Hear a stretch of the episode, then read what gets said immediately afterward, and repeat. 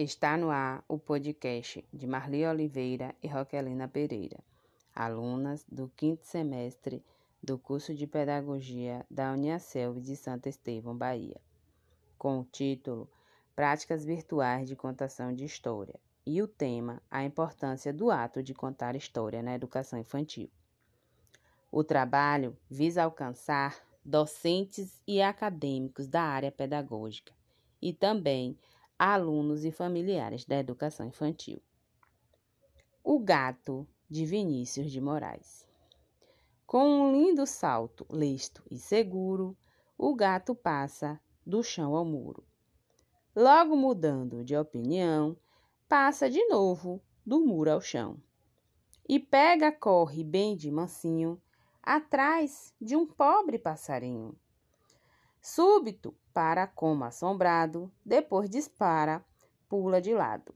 E quando tudo se lhe fatiga, tomou seu banho, passando a língua pela barriga. Chapeuzinho Vermelho, de Atílio Cassinelli.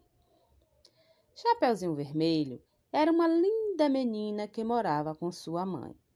Ela era conhecida assim pois usava uma capa vermelha com capuz. Um dia, a sua mãe pediu que levasse alguns doces para a vovó.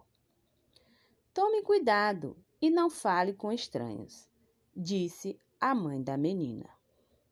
Chapeuzinho pegou os doces e foi em direção à casa da vovó. No caminho, ela encontrou um lobo que lhe perguntou onde ela estava indo. Chapeuzinho respondeu que ia até a casa da sua vovó. Muito interesseiro, o lobo perguntou onde a velhinha morava. E a menina disse que a casa dela ficava na floresta. Muito esperto, o lobo distraiu Chapeuzinho com algumas flores e pegou um atalho até a casa da vovó. Chegando lá, bateu na porta, dizendo que era Chapeuzinho Vermelho. E quando a vovó abriu, ele a engoliu, vestiu suas roupas e deitou na sua cama. Algum tempo depois, Chapeuzinho bateu na porta e o lobo, imitando a voz da vovó, pediu que ela entrasse. A menina logo estranhou as suas afeições e disse: Nossa, vovó, que orelhas grandes a senhora tem! São para te ouvir melhor, Chapeuzinho. E que olhos enormes a senhora tem! São para te ver melhor, minha filha. E que boca grande a senhora tem! É para te devorar! gritou o lobo. Nessa hora, ele saltou da cama para pegá-la. Chapeuzinho saiu correndo e um lenhador que passava por perto deu um golpe certeiro e matou o lobo. Depois disso, ele abriu a barriga do lobo e tirou a vovó de lá. Chapeuzinho Vermelho e a vovó agradeceram o lenhador e a menina prometeu que nunca mais falaria com estranhos. Os Três Porquinhos, de Charles Perrault. Era uma vez três porquinhos que resolveram construir suas casas após descobrirem que o lobo tinha mudado para a floresta. O porquinho mais novo gostava muito de brincar, por isso fez a sua casa de palha, bem rápido, e saiu para se divertir. O irmão do meio ficou com inveja, por isso juntou alguns pedaços de madeira e logo a sua casa estava de pé. Então, ele também saiu para brincar. Enquanto os dois se divertiam, o irmão mais velho, o mais responsável, construiu sua casa de tijolos, pois ele queria ficar bem protegido dos perigos. No final do dia, os porquinhos encontrou seus irmãos e eles brincaram muito. E quando começou a anoitecer, cada um foi para sua casa. Mas o lobo avistou os três porquinhos e armou um plano para pegá-los. Primeiro, ele foi até a casa do porquinho mais novo Ele bateu na porta, mas o porquinho não abriu. Então ele soprou, soprou, soprou e logo a casa de palha se desmontou. Muito assustado, o porquinho correu para a casa do irmão do meio. Em seguida, o lobo chegou. Os porquinhos não abriram a porta. E o lobo soprou, soprou, soprou, até que a casa se desmanchou. Em seguida, apavorados, eles correram para a casa do irmão mais velho.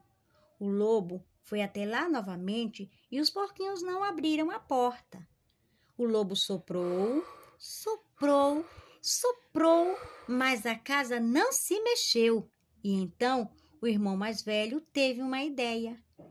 Vamos colocar um caldeirão com água fervente lá na arareira e fazer o lobo entrar pela chaminé. Eles colocaram o plano em prática e disseram: Estamos seguros aqui. Ainda bem que o lobo não sabe que o único modo de entrar é pela chaminé. Atenta à conversa, o lobo escalou a parede e desceu pela chaminé.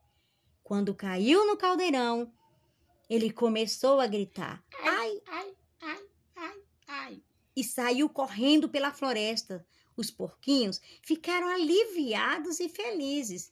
Daquele dia em diante, os dois porquinhos mais novos começaram a fazer as coisas sem pressa e com bastante dedicação, assim como o irmão mais velho. A Menina Bonita do Laço de Fita, de Ana Maria Machado. Era uma vez uma linda menina. Linda! Os olhos pareciam duas azeitonas pretas brilhantes. Os cabelos enroladinhos e bem negros. A pele era escura e lustrosa, que nem o pelo da pantera negra na chuva. Ainda por cima, a mãe gostava de fazer trancinhas no cabelo dela e enfeitar com laços de fita coloridas.